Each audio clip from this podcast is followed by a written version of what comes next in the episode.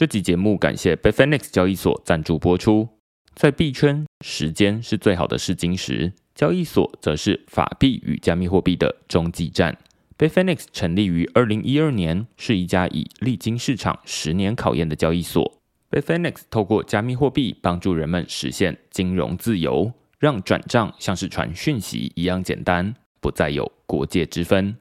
使用者不仅可以透过 b i f i n e x 收发、买卖和借贷数百种加密货币，还有手机 App 方便用户随时操作。另外 b i f i n e x 也会每周出刊免费的市场研究周报 b i f i n e x Alpha，帮助投资者掌握最新市场脉动。现在就点击节目叙述栏位中的连接，下载 b i f i n e x App，让 b i f i n e x 成为你通往金融自由的桥梁。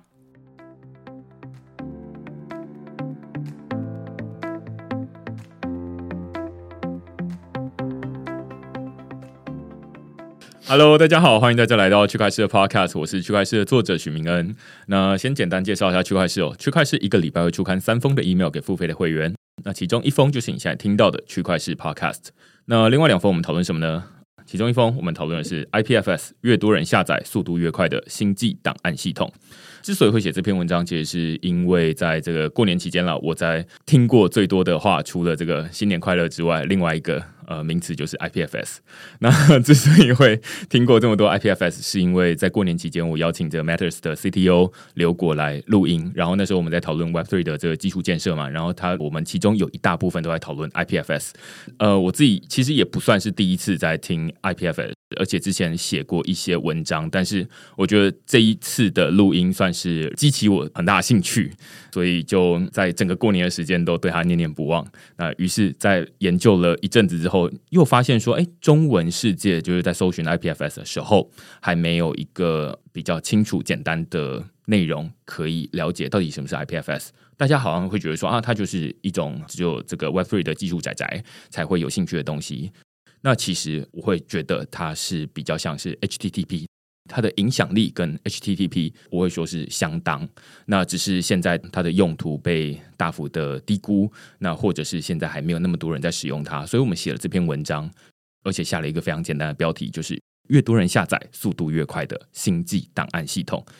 那这个其实就跟我们现在的 HTTP 很不一样嘛，就是呃，如果越多人下载，例如说很多人抢演唱会的门票，那那个网站就应该要挂掉，因为就是呃大家就冲进去了。但是如果诶这个网站是透过 IPFS 来架设，那在这个五年或十年之后，这个理想的情况之下，IPFS 的使用人数足够多的情况之下，那其实很多人跑过去，它的速度反而会变得更快。反而你只有一个人呃使用这个网站，那你的速度会很慢。好，所以在这篇文章，我们就是提出这一个呃，跟大家现在的想象很不一样，甚至是可以说完全相反的一个概念，叫 IPFS，来告诉大家说它到底是如何运作的。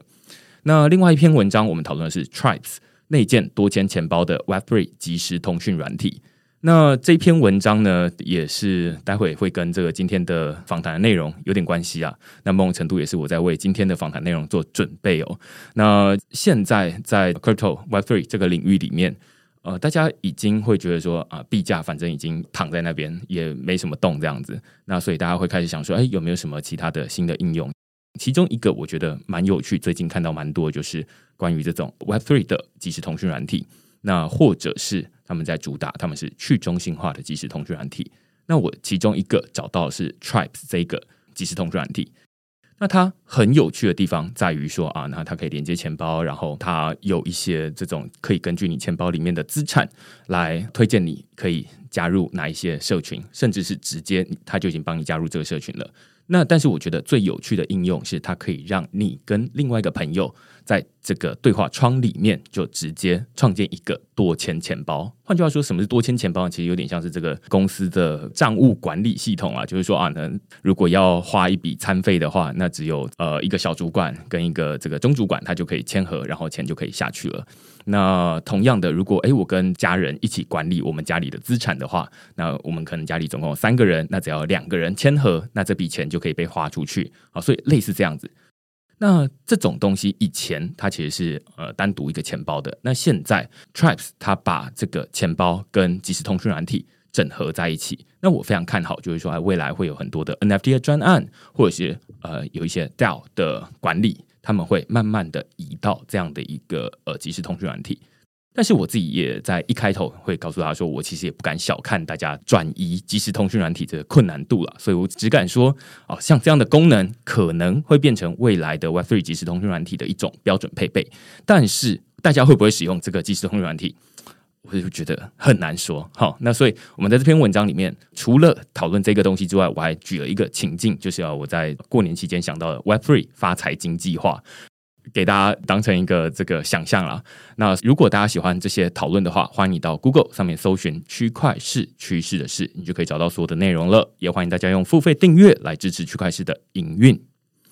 好，那我们刚刚讲到这个 Web3 的即时通讯软体，其实我们今天啊、邀请来宾，同样就是啊、要来讨论这个主题哦。那如果大家现在有兴趣的话，就是手边有余裕的话，你可以就是在 Google 上面搜寻 Web3 Chat，那你就会发现，哎，有一个工具，基本上就是第一个，第一个点进去，那它的名称会叫 Portico。或者是叫 Portico，那呃，我们今天就邀请 Portico 的创办人 Howie 来跟我们讨论这个主题。我们先请 Howie 跟大家打声招呼。Hello，听众朋友们，大家好，我是 Portico 的 founder Howie。那其实我们在这个刚开头的时候，就是发现说，他现在才知道说啊，那我在数年前，可能五六七八九年，对对对，八年前就有孽缘了。对对对对对对对对。那其实我会觉得 Howie 他是一个从我学生时期他就已经开始在做一些共同工作空间，就是有很多的 project 啦，然后可能像是创业，但又不一定那么想去创业，但就是很多题目在做这样子。对对对对。然后，包含我自己在做研究的时候，也发现说，你同时做共同工作空间，同时也有做这种即时通讯软体，对。要不要先简单说一下，就是说你到底做哪些事，然后现在怎么又开始做这个 Portico？好，就是每次讲到这一段都有点小复杂，但其实也没有那么复杂。简单来说，就是我在大学最后面的时候就开始有接触到打造社交的软体。那时候是呃，我也在台大念嘛，然后呃，那时候台大就有种创创学程啊。那我们那时候在某个期末专的时候，就做了一个类似社交的软体。那它就是帮助大家交换秘密的一个平台。在那个时候就做了一些有一些还不错的声量出来，因为当时都还是学生，那就想说毕业的时候就要继续把它做下去。所以就很快速的进入到嗯，可能应该就是想要创业这样子。对，那想要创业，你接下来就想到，那你可能需要一个办公室。那在二零一幺、二零一三、二零一四年那个时候，其实台北或者是全台湾可能还没有几间 cooking space，就不像现在可能转角就一间这个样子。而且再加上我大学的时候又在大咖啡厅打工打了很久，所以我知道，就大家都泡在咖啡厅泡一整天，对咖啡厅其实很痛苦。所以我就决定要在学校的附近打造一个自己的工作空间。那我自己需要嘛，然后同时我的朋友们一定也都需要，所以其实就是这样子的一个简单的概念。就是我原本是想要继续做我的社交的软体的创业，但是在那之前，我有一些因缘机会之下跟朋友一些讨论，然后就决定先做了一个 Corking space 出来。所以它其实有点像是个 side project，它的名字叫做 Workies，翻成中文就是工作室这样子。对，然后它到现在还在经营，也是我们现在的办公室。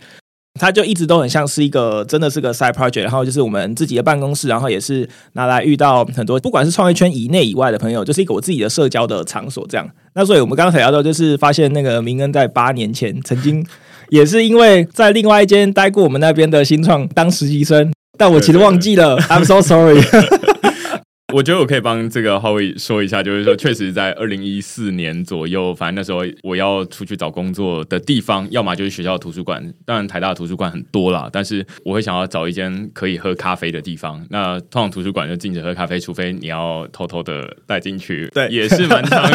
蛮常有人这么做的。保温瓶嘛，保温瓶，对对对对，对，大家都知道。对啊，然后所以那时候有朋友推荐我说啊，那可以去这个工作室，然后所以我才呃去到那边，然后去了几次，然后开始对 Howie 有有个印象这样子，呃，那因为那时候确实就是没什么共同工作空间，所以才会找到这个。那时候大家台北就是可能是像圈局或者混，真的不超过五间，我们应该是前五间这样子。对，然后再来，我觉得很重要的是，其实你在工作那个时候，我就已经在做 Portico 的前身，叫做 Tico 了。就那时候我的电脑里面有已经有 Tico 这个东西了。对，所以今天这个 Podcast 可以最早追溯到八年前的样子。对对，那因为我那时候看就是 Howie 在那里。他大概也就是自己在那边用电脑，对，然后我也就想说，不知道到底开共同工作空间到底在干嘛，然后 到底是可以赚什么东西？对啊，然后就是确实没赚了，对，然后就是，而且那时候大概就是你买一日票，然后两百块。哦，两百块，两杯咖啡，对，然后就可以拿到咖啡，然后而且你可以在那边，然后他还会播音乐，然后就可以在那边坐一整天，然后这老板好像也没做什么事的，然后觉得很快乐，对，好。于是你刚刚说到它这个 Protocol 的前身 Tico，它是一个什么样的即时通讯软体？呃，其实 Tico 本身它的名字从两个字组合，就是 Time Communication，它是个通讯软体。然后我们重点是它不是即时，不是 Real Time 的 Communication，而是 On Time Communication。我们希望能够把讯息在对的时间点发送给所有人，这样子。所以它是讯息有点像是会 Dispatch 一样，根据讯息的紧急的程度。假设我知道你现在在工作，然后我其实要传一个很无关紧要的讯息，我就会等到可能下班时间再传给你这样子，或者是我把讯息摆到指定的地点，比如说你家、你的办公室，你才会看到讯息，有点像是便利贴一样。我们那时候做的就是这个样子，所以它叫做 Time Communication，然后它的简称叫 Tico 这样。你刚刚说了两部分哦，一部分是在对的时间传过去，不是即时，因为现在即时通讯软体就是。我发送给你，你就要马上收到。对，你就要马上收到，而且你没有马上看，我就会想说你干嘛不看？对对对，就是身为身为收件人，我其实是没有选择余地的。所以，他对我来说，我一直都觉得通讯软体一直都有很值得改进的地方，因为它目前来说，永远都有一个最大的败笔，到现在都还没有被解决，就是身为收件人，这样讲好像比较难听点，但是你就是一直被强迫要接收讯息，它不会根据你当下到底适不适合，所以你会很有压力。那我觉得这是一个每个人都有面对到的问题。那我们是不是有办法可以去解决？所以这也是为什么我一直都在通讯领域这一块，就是它既然是每天吃饭、睡觉、玩之外，一定都会做到的事情，应该可以好好解决这个东西吧。所以我一直在这个领域这样打滚，这样。对，因为你刚刚说到这个，我就想到说，每次我区块链的 email 寄出去之后，总是会收到几个人，他们的 email 是会设定自动回复的。对，对，他就会回复说啊，我已经收到了，然后我会尽快回复。对，对，对，对，对，对，然后我就每次都想说，这个是。就是大量寄出去了，你就每一次我寄出去的时候，你就再寄回来，这样子，知道怎么回事？但是你可以看到背后的思维，大概就是这种。现在可能没空，但是他还是要告诉你说，哎，其实我有收到。对对对，那这是其中一个蛮明显的问题。所以你刚刚说，在这个前身叫 Tico，对对对，所以其实这个像这个概念，呃，在我们那时候，我们那时候做是二零一五年、二零一六年开始，然后但是那个概念到现在，其实有慢慢的在有一些呃所谓的工具型的软体上面都被看到，比如说你看像 Slack，它开始让大家可以设定早上九点才发讯息，嗯，那个东西是我们二零一六年的时候就决定要做的东西，就是定时讯息，嗯，对，所以我觉得这个概念就是慢慢的开始被更多的系统开发商、软体开发商，大家都意识到说，这样子的东西其实对用户来讲是需要的。但我就做的比较早，这样子，或者像现在 email 其实也都可以定时说，那我排程什么时候要寄出去？对对对对对对，没有错。现在 Tico 还在吗？现在 Tico 它还是下载到，它就是 maintenance 的状态。对，但是我们可能就是没有太多心力再去呃推进它这样子，但是用户还是持续在用它这样子。我还蛮好奇，就是大家在什么情况之下使用它，还是是说哪一些人会去使用它？它有哪些使用情境？其实认真讲，因为我们不不可能会知道大家到底讲什么东西嘛，对，但是。呃，我们自己在设计这个场景的时候，通常是讲求是一种熟人通讯，因为你一定是很在意对方，你才会 care 他到底想不想要收到你的讯息。要不然是工作的话，我就寄过去；新闻稿就寄过去，我就 spam 你下去嘛。对，但是你要特定写一个讯息留在那个特定点给对方，那一定是一些很重要的话，嗯，对，是一些比较呃私密的话。所以我们自己定位是熟人通讯，所以通常应该就是你跟你的家人或朋友，或者是你的呃男女朋友这样子，这是我们那时候设计的长相，这样对。了解。那接下来在 Tico 做到一个阶段之后，嗯、中间有经过其他的转变，然后才到现在的 Protocol 吗？对对对，没有错。其实我们在二零二零年的时候，有中间就先做一次转型。这个故事是这样，我们公司从第一天开始就是远端工作。所以，我们其实很熟悉所谓的远端协作工具，然后就是每天基本上都开视讯会议，然后我们也知道它多难用。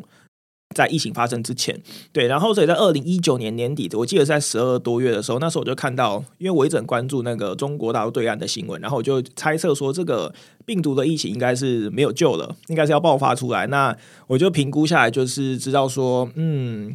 接下来大家应该都是要远端工作的吧。那这个时候，我就会在想说，那接下来这个沟通的东西会变成是这个需求场景变成怎么样？就每天每一个人都需要大量的视讯会议。那我们自己知道这个东西，对于一般人来讲，我就想说，我爸跟我妈可能都不会用那时候有的这些视讯工具吧。所以我就在想到这个这样子的问题之后，那再加上其实在做 T 口，我们本身原本就有做万万的 Video call 跟 Audio call，所以我就知道说，我们可以很快速的把我们原有的工具快速切一个产品出来，变成是一个完全新的服务。所以在那时候就做出来叫做 PowerCall 跟 WonderCall 的这样子的给企业用的服务。那 PowerCall 是给终端用户，你一个很快速的用连接就可以登录进去，然后创造一个视讯会议，然后别人就点点点加入。那对现在来讲，大家就觉得很熟悉。那是在这疫情爆发以后，大家快速的改进到那个阶段。那我们算是很前面做这件事情的，对。然后在 Wonder Code 就是我们是让企业客户可以把刚才我讲的这样子的视讯会工具变成是自己产品里面的一个企业的呃工具型服务。所以我们希望打造的是说，让每一个企业都可以有自己的视讯会议工具，而不是大家去用 Zoom 或者是 Google Meet 上面。对，嗯、所以这就是我们在二零二年的时候就有一个转型出来。那这也是我们开始切到企业服务，就是 To B 的 Business 的一个开始。那这两个东西结合起来，也就是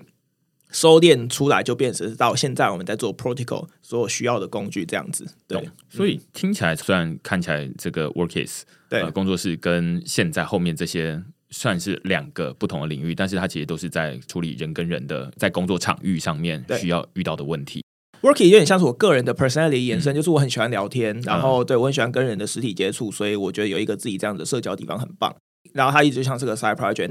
那 T-Code 到 PowerCode、WonderCode 到现在的 Protocol，就是都算是同一个产品，然后一直往下延伸，一直去做 pivot，然后用着前面你所有学过的技术、domain know-how 跟经验。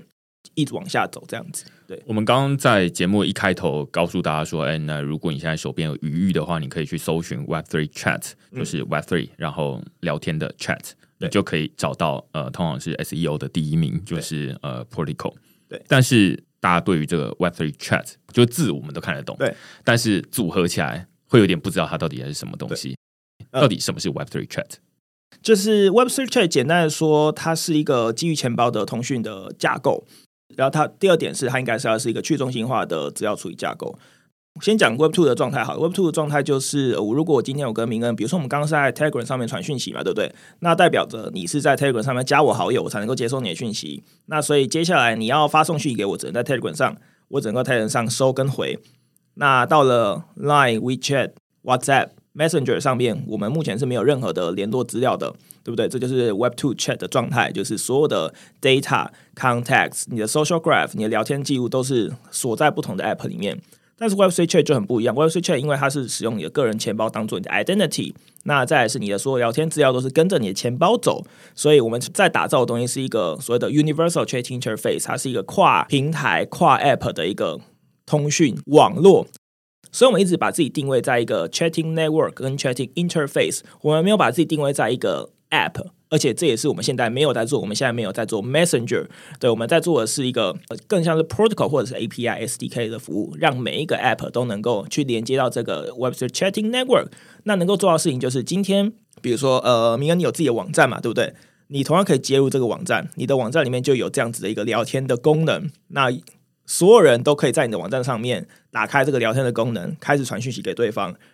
但是，比如说像我，如果传讯息给你，我不一定要在明恩你的网站上面接收或发送，我可能。正在逛 PC 后，我可能正在逛 Netflix，但我同样的可以在这些网站上面接收跟发送讯息。所以我们要做的事情是把所有的网站上面都挂一个 Website Chat 的一个聊天的层跟一个 feature，然后做到所谓的 Cross App 的 communication。这其实就是 Website Chat 能够做到的东西。那它会跟钱包绑定在一起，所以所有你的联络人资料就像是你的钱包里面会有名片吧。那你的你的联络人就像是名片一样，你当你登录到哪一个 app 里面去，你的联络人跟你聊天资料就带着走，所以你再也不用说哦，今天为了要接收跟回复一个讯息，我就一定要离开我现在正在看的网页，然后跳去任何一个特别的通讯软体。你只是为了要回复讯息，而是你在任何的网站服务里面都可以直接享有一个通讯的服务。那它的概念，如果大家有看过《一级玩家》这部电影，你就可以很好想象，在《一级玩家》这部电影里面，不管任何一个主角，任何一个他的朋友在哪个游戏场景里。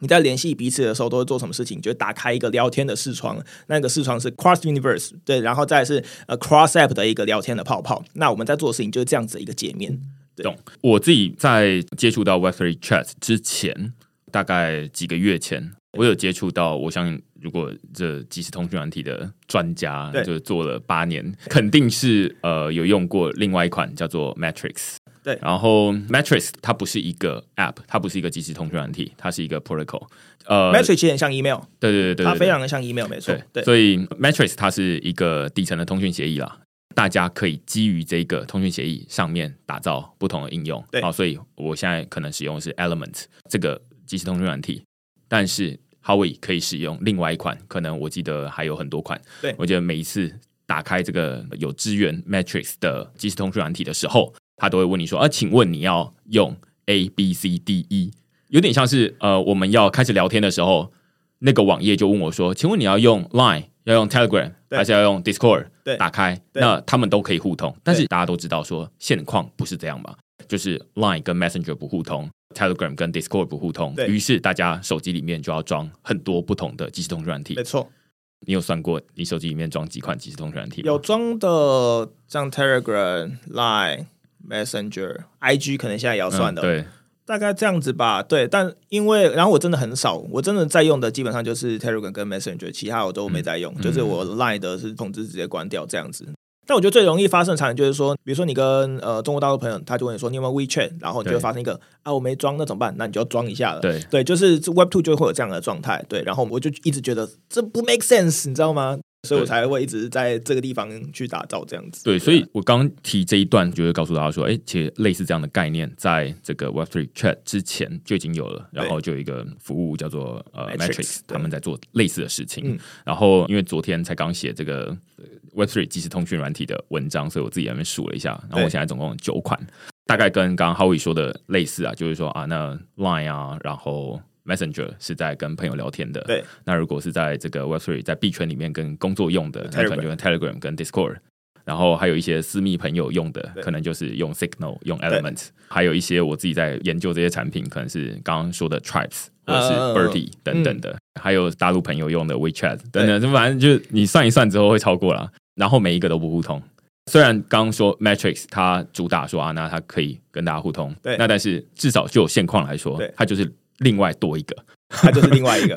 对，它就是它就是另外一个。那所以如果我再使用这个，那等于是哦，我本来九个，那就会变成再再加一个，会变成十个。虽然它做互通，但是问题是现在 Line 跟 Signal 或者是 Messenger 没有要跟它互通，那就会变成说不知道到底怎么办才好。所以我猜啦，在目前 Protocol 遇到的状况有点类似这样，就是说它会是大家另外一个新的即时通讯软体，但是可能它可以用在不同的使用场景，可以这么说吗？对一半好了，因为就像我刚刚讲到的，我们自己目前没有打算做 App，嗯，我们把自己定位在 Interface，我们是在别人的 App 里面加一个聊天的这个 feature，嗯，那这就是很重要。你刚刚提到所有东西都导致了我们做这个决定的原因，因为像你刚刚提到的这些 Web3 的 Messaging App，包含昨天 Jack Dorsey 才上线他自己的就是 Web5 的 Twitter 吗？嗯，嗯对，那里面也包含了聊天嘛。那其实我自己的想法一直都是，假设你先推一个 App。不管它再多去中心化，anyway，你就是想要大家去下载它，那就是一个非常 centralized，因为你一定要来用我的东西，嗯，的想法。嗯、对，所以我觉得，如果你真的想要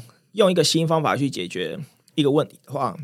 你做任何再多的新的 messaging app，好像都不能够解决，因为用户没有道理要离开他原本的那个 app。但所以我们其实要做的事情是，我们是要在原本用户已经有的 app 里面去加入我们的这个 chatting network。嗯，所以这是一个很不一样的切入点。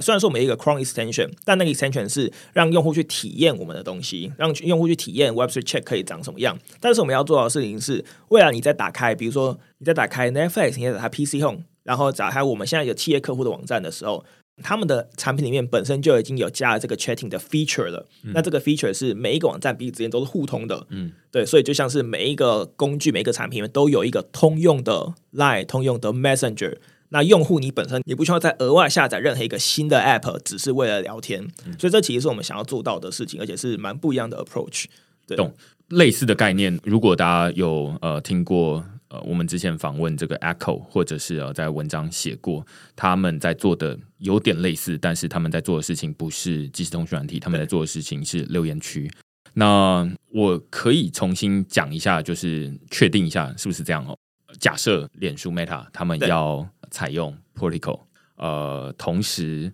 还有另外一间公司，假设这个微信，对，他们也想要采用 Protocol，或者是这个微博，他们想要采用 Protocol，对，Twitter 也想要采用 Protocol。其实这些呃工具里面都有即时通讯的功能嘛，对。那如果他们都采用同一套的标准，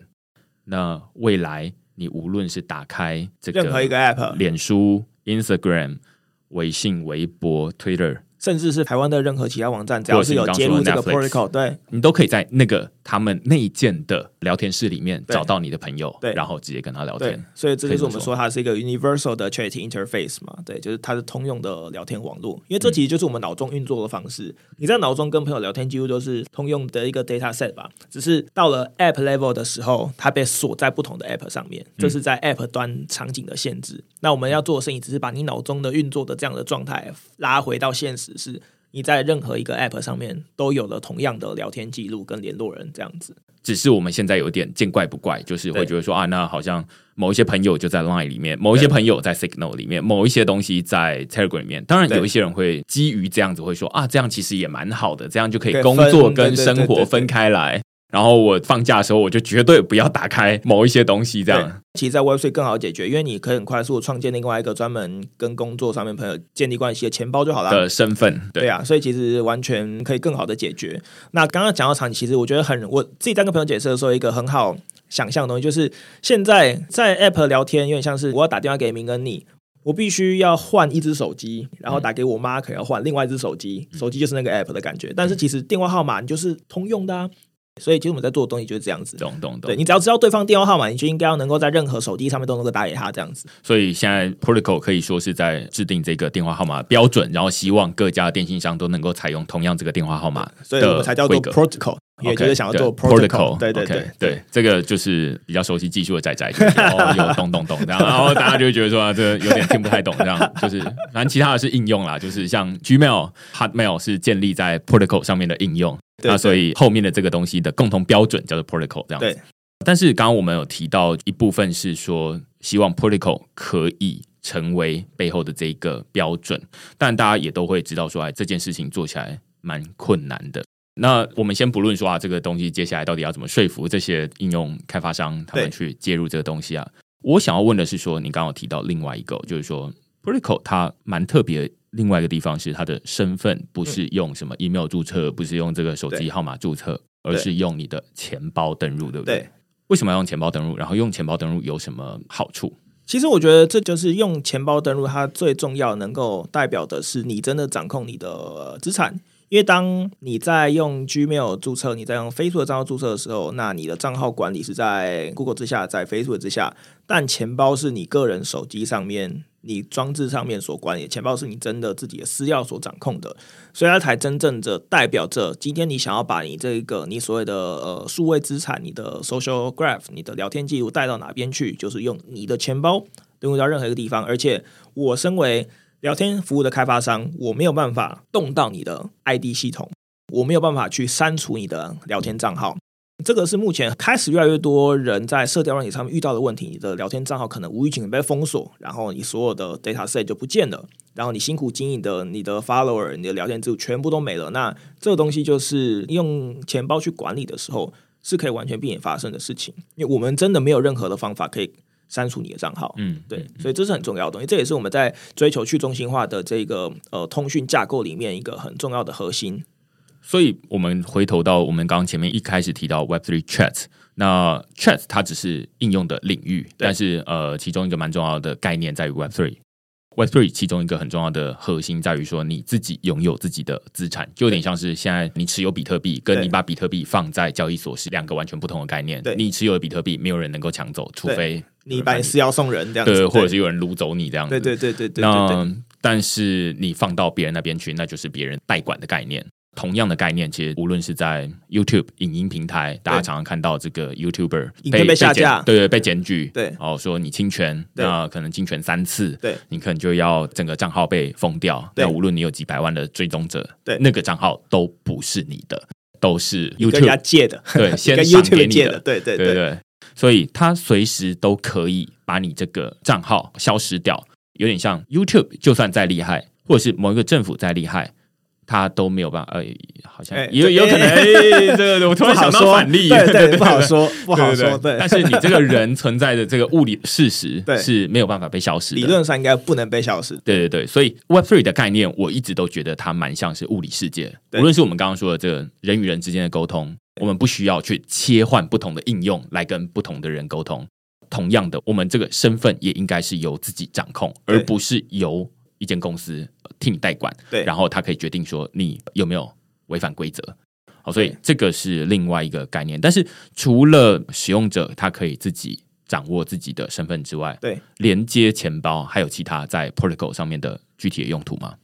其实有很多很重要的东西，先讲从用户端好了。有一个比较好玩的，大家应该都听得懂，就是贴图嘛，就是我们把 NFT 当成聊天用的贴图，因为贴图是尤其台湾人大家最熟悉的东西。那说你收集的 NFT，不管它贵或不贵，在我们的架构里面，它都是一个聊天的贴图，嗯，就拿去拿去 show off 这样。但是同样的，因为在这个聊天架构里面，大家都已经是钱包对钱包的连接了，所以其实未来我们可以很轻易的去做到所谓的 token transaction 这件事情。我可以很快速的直接把这个某个 token 交易给你，我们就直接做到 P to P 的交易。这件事情是。可能是现在的 Web Two 圈里面没办法做到的事情。那原因是因为它就是跟现实世界的法币要挂钩在一起。你要做法币的传送，你需要很严谨的遵守法规。嗯，但是在虚拟世界，第一点是现在它是一个大家还不知道怎么管，所以如果你要做到这种 transaction，其实是非常简单而且容易的。再来还有一些蛮重要的功能，对于企业端来讲，好了。这也是我们接下来我们对企业带来的帮助，因为呃，可能听众朋友不一定知道，就是 cookie 快要被浏览器 ban 掉了。这原因是因为像是呃欧洲这些的 GDPR 的规范，导致你要去使用 cookie 去呃所谓的 flag 去锚定用户的 persona 这件事情，它有非常非常严谨，导致目前现有的 cookie 都不能够用这样的状态。那当然从 Web3 的角度，其实你是可以很好的去解决这个问题。第一点是因为呃，用户的行为在 Web3 这边是一个清楚透明的，但是它同样又是个匿名的状态。那这基本上就已经大概率的符合了 GDPR 的一个规范，就是你可以使用用户的 data，那但是它必须要是一个去识别化的，你必须要完整的能够不知道他是谁。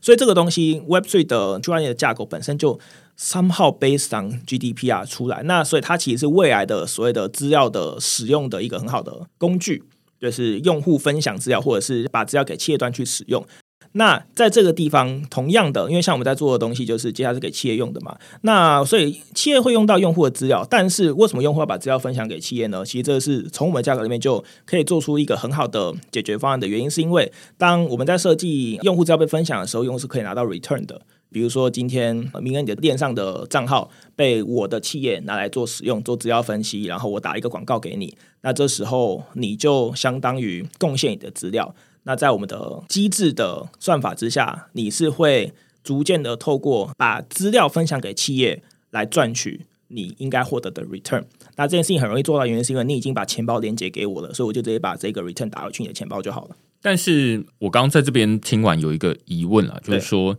在链上资料，对，链上资料都是完全公开的，对不对？对啊。那所以理论上，我只要告诉你我的钱包地址。你都可以查询得到我里面到底有多少资产，然后有哪些 NFT。那有太多的服务，例如说我要去 Uniswap 上面使用它的交易，我连接钱包之后，其实他也都知道我的很多的资料，然后或者是我什么时候转账多少钱给谁这样子。那企业它有什么样的诱因会再给钱？因为其实我只要连接钱包，它有点像是那种使用条款。你不能不打勾，对，你不打勾你就不能用。对对对对，但是这是一个很巧妙的点，就是说，那第一点是我们现在 target 其实 Web Two 的企业，不是 Web Three 的企业。那 Web Two 的企业目前没有任何的理由或者是一个好的管道去连接用户在 Web Three 的世界里面。嗯、就是你现在想一下，你要在 PC Home 里面连你的虚拟钱包可以干嘛？你没有想到任何的用途吧？这也是我们新的服务，叫做 Web3 拉比，它就是一个帮助 Web2 企业很快速的打造一个让用户有理由、有动机去在 Web2 的产品里面连接他们的 Web3 身份的一个工具跟管道跟一个场景。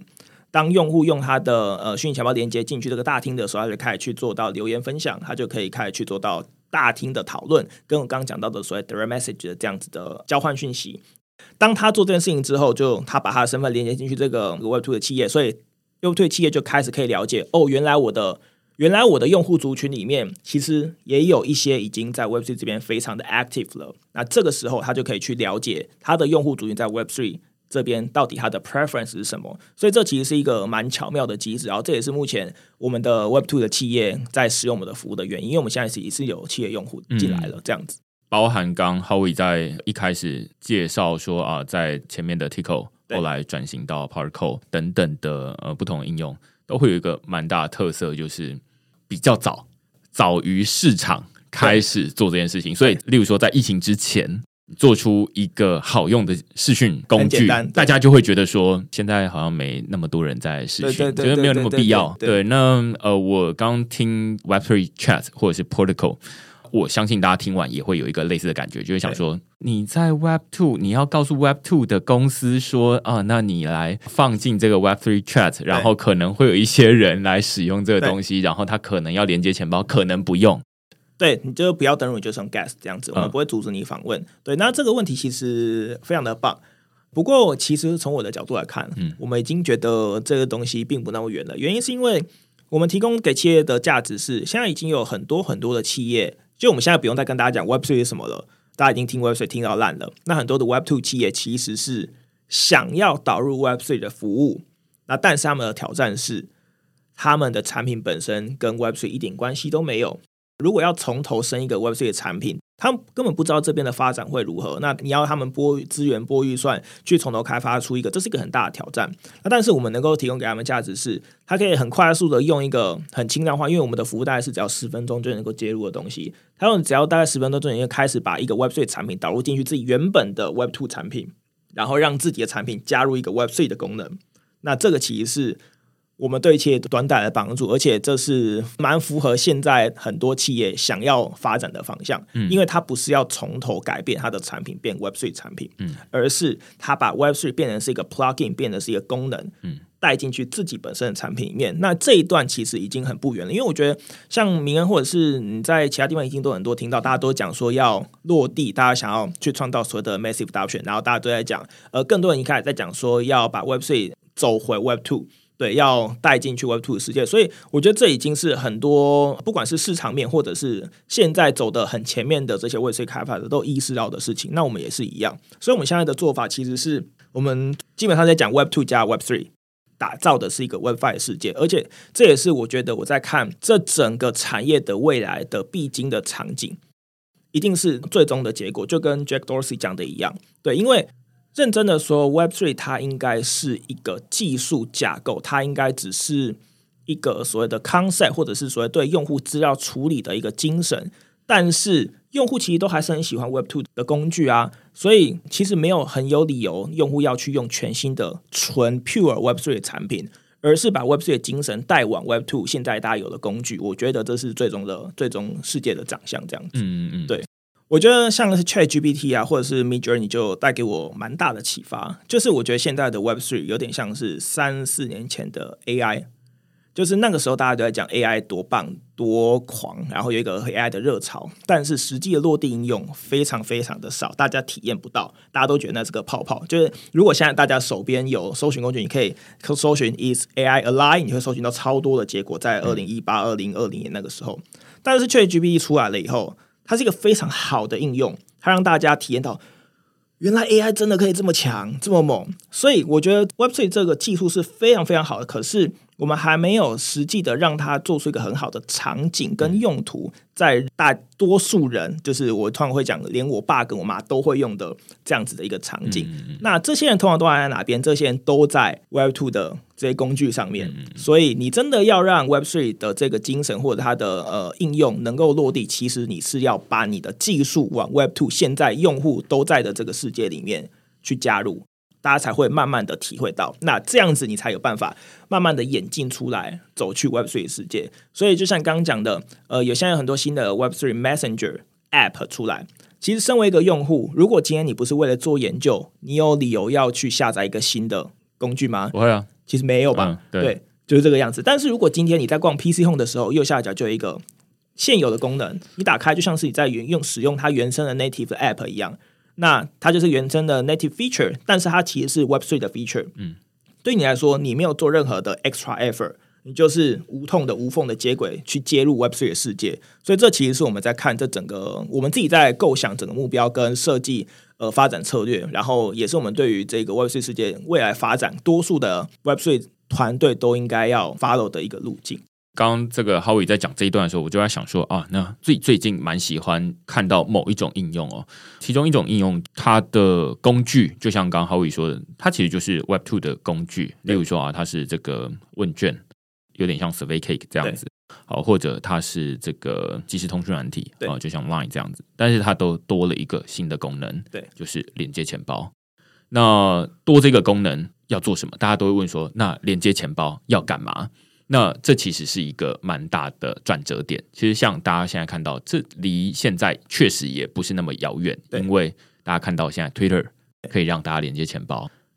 呃，Facebook 可以让大家连接钱包，Instagram 可以让大家连接钱包。对，那他们在做这些事情，我当然会说，现在他们在这个社群平台上面连接钱包的用途还不是太大。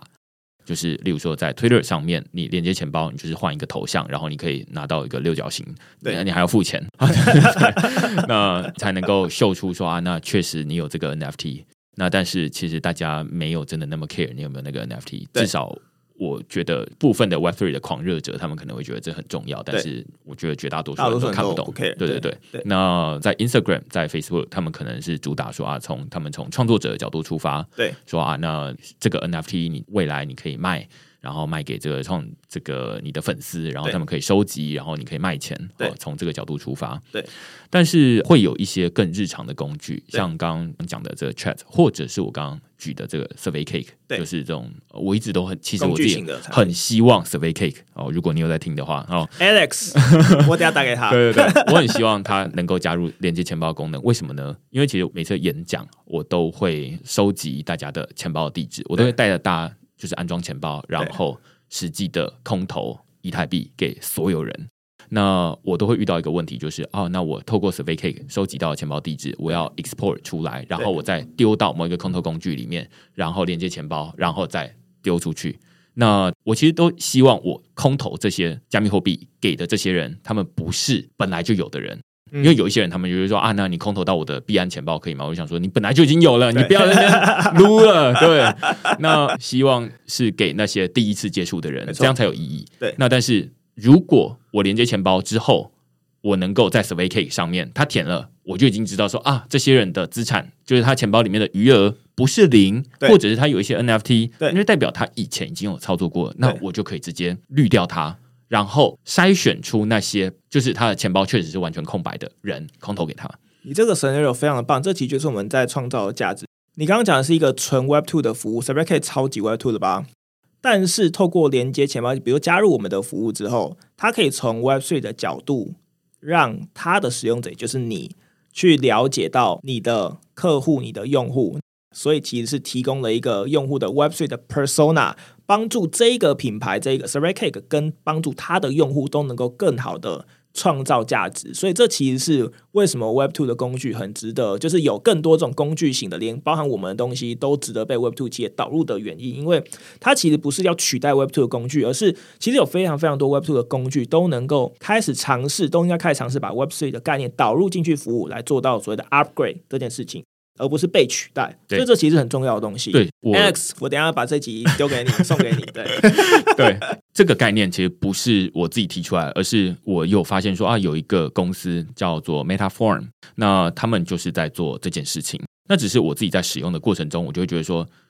哦，对，虽然你可以连接钱包，但是你的界面、你的使用流程远远不及 SurveyCake，然后我就会觉得说，我要使用的是问卷的功能。所以问卷的功能应该是主体。我觉得，如果在过去这两年，Pure Web Three 团队没有创建出自己产品的独特的优势，达到一个程度门槛的话，那接下来的世界其实是过往的 Web Two 的工具型的 leader，他只要接入 Web Three 钱包，其实就可以创造出更好的用户。对对对对，所以我自己看到两件事情哦，就是说一件事情是说，现在在这些 Web Two 的工具，他们还。看不起这些 Web Three 的什么连接钱包的功能，这感觉好像增加大家的使用门槛。然后没有钱包的人就一直问说，这个连接钱包到底要干嘛？然后要赖钱包可以吗？雨伞拍钱包可以吗？好，这种问题。那但是有一些，我相信会有一些 Web Three 的用户，至少我自己作为这个常常要空投或者是要喜欢跟大家一起互动的人，我现在遇到的问题就是，我有很多 Web Two 的工具，但是他们都不支援 Web Three 的功能，以至于我要去 Web Three 世界里面找一些才刚刚出来，不是那么好用，但是它有 Web Three 功能的工具来使用。嗯，那这就会。变成哦，使用体验不是很好。对，然后我后台想要看到的东西不是那么多。好，类似这样子的问题。那所以我自己会觉得说啊，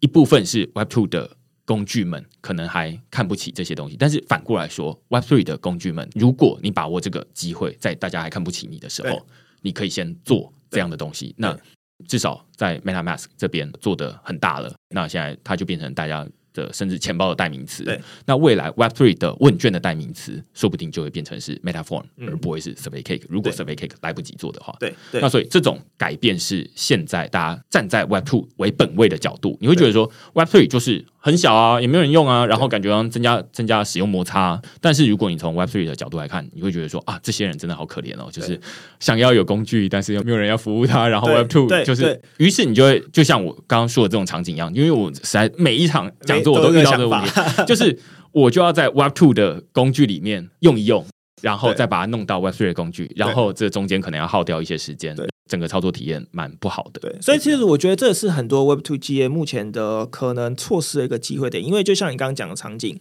一个是 Web Two 企业其实可以很快速的加入钱包，就达到你想要的使用情境，但是 Web Three 的新创团队，它已经连接钱包，但是它要在连接钱包以外打造跟现在已经成熟的 Web Two 企业一样丰富完整的用户体验。这一段其实远远的难，非常非常多的。但你想要服务的市场跟族群其实可能是一样的，这就是为什么 Web Two 企业加 Web Three 的工具应该会是接下来的趋势。我觉得，然后 Web Three 企业可能会变得更很辛苦。如果你是纯 Web Three 开始的，如果你前面没有呃原本自己的 User Pool 的话，很容易会被 Web Two 企业在加入 Web Three 的服务后打爆这样子。对，我觉得回来我们来讨论 Web Three Chat，我觉得这个礼拜我在写 Tribes。也有类似的概念，就是我会觉得大家现在在 Web Three 领域里面，NFT project、DAO project，他们在使用的即时通讯软体是什么？是 Discord、Telegram。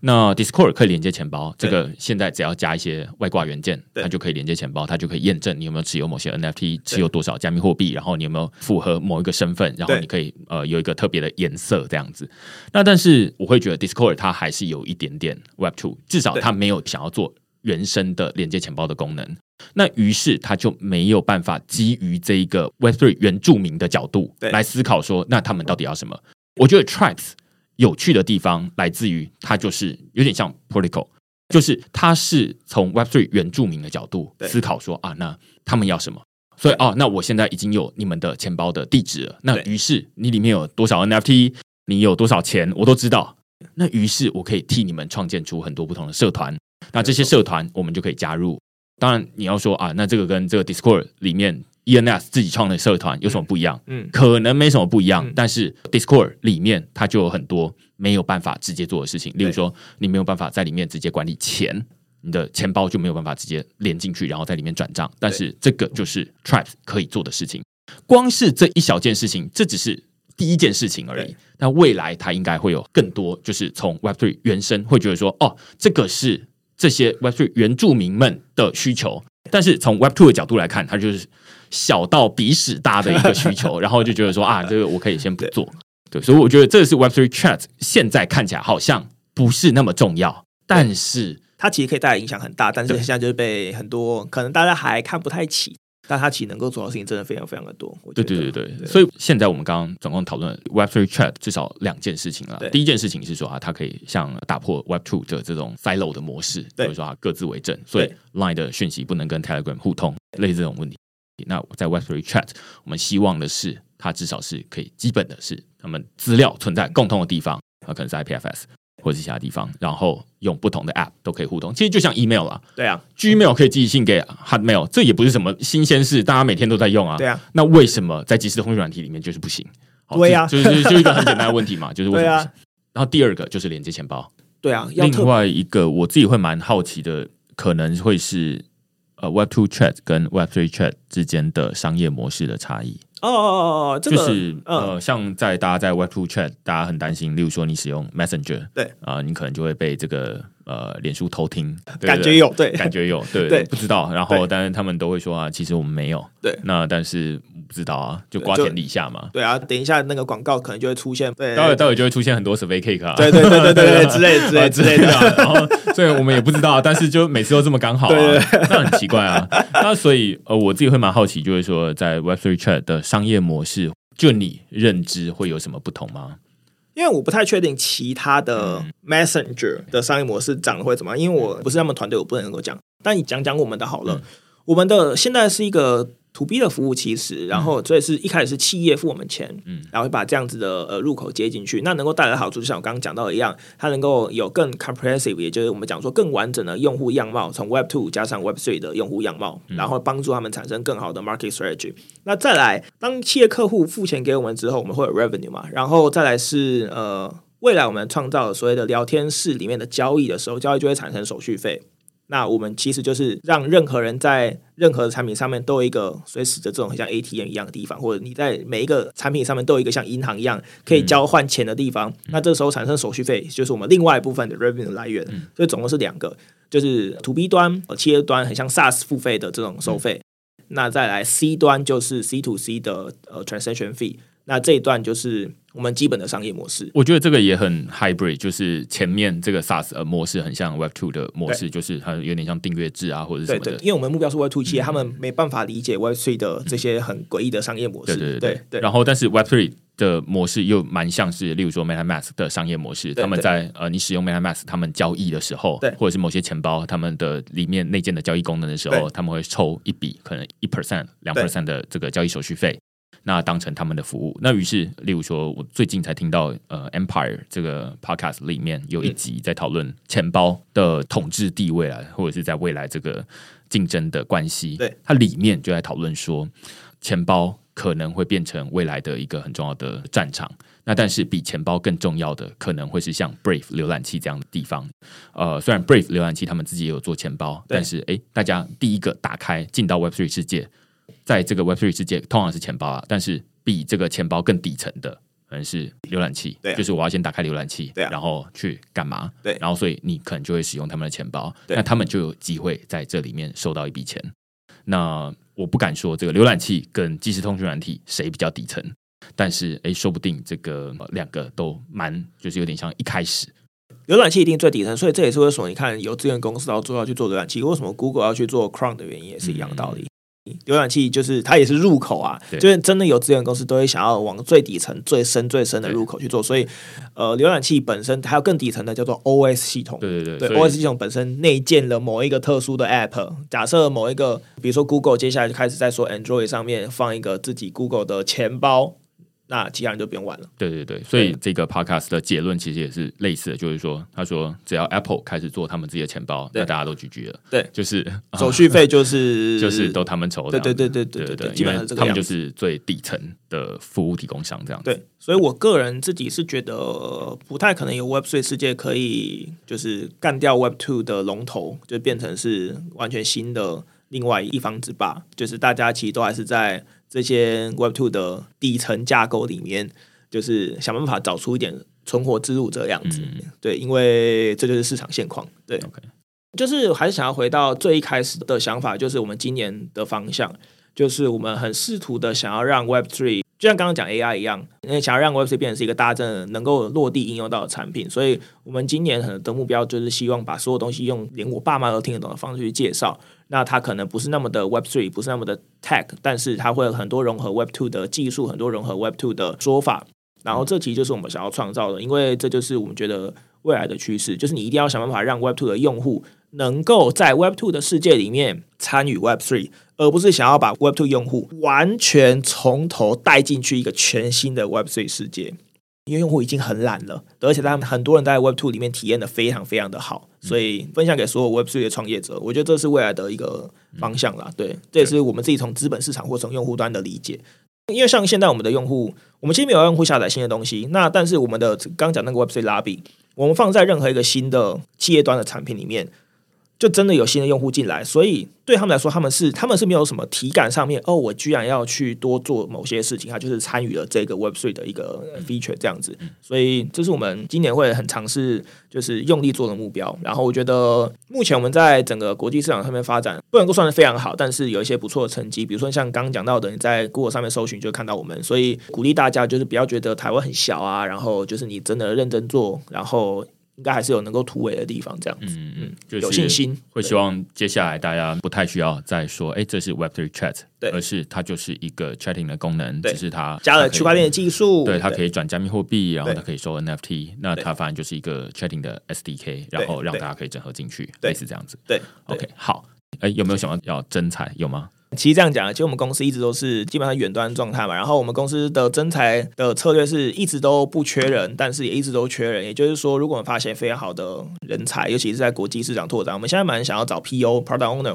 对，如果有兴趣的话，就可以来联络我们这样子。嗯、那今天我们就非常感谢 Howie 来跟我们讨论 Web Three Chat 这个蛮新的主题，蛮大的主题啊。感谢 Howie，然后感谢大家收听到现在。那如果你喜欢区块市讨论的这些主题制作的内容的话，欢迎你到 Google 上面搜寻区块市，然后用付费订阅来支持区块链的营运。支持哦。那我们就下个礼拜再见喽，拜拜拜拜。